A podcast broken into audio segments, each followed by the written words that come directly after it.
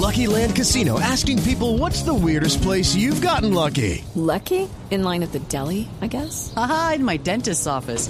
More than once, actually. Do I have to say? Yes, you do. In the car before my kids' PTA meeting. Really? Yes. Excuse me, what's the weirdest place you've gotten lucky? I never win and tell. Well, there you have it. You can get lucky anywhere playing at LuckyLandSlots.com. Play for free right now. Are you feeling lucky? No purchase necessary. Void where prohibited by law. 18 plus. Terms and conditions apply. See website for details.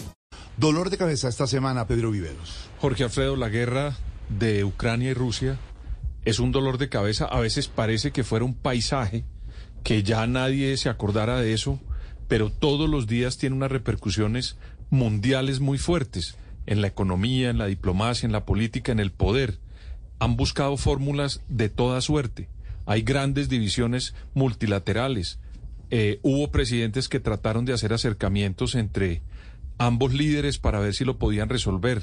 El presidente de Ucrania, Zelensky, se vuelve una figura muy importante, a pesar de que en su momento antes de la guerra con Rusia no, tenía una reputación. Hello, it is Ryan, and I was on a flight the other day playing one of my favorite social spin slot games on chumbacasino.com. I looked over the person sitting next to me, and you know what they were doing?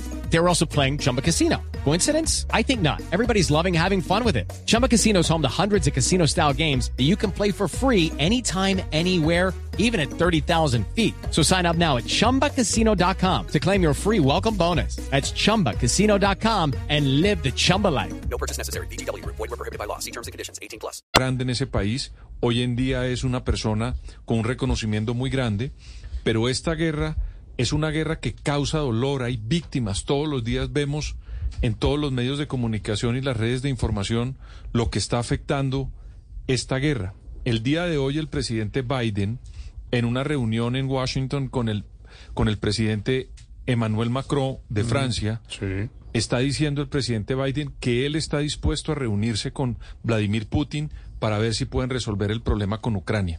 Ojalá que esa sea una solución a este dolor de cabeza, Jorge Alfredo, que es un conflicto como el que está ocurriendo entre Ucrania y Rusia.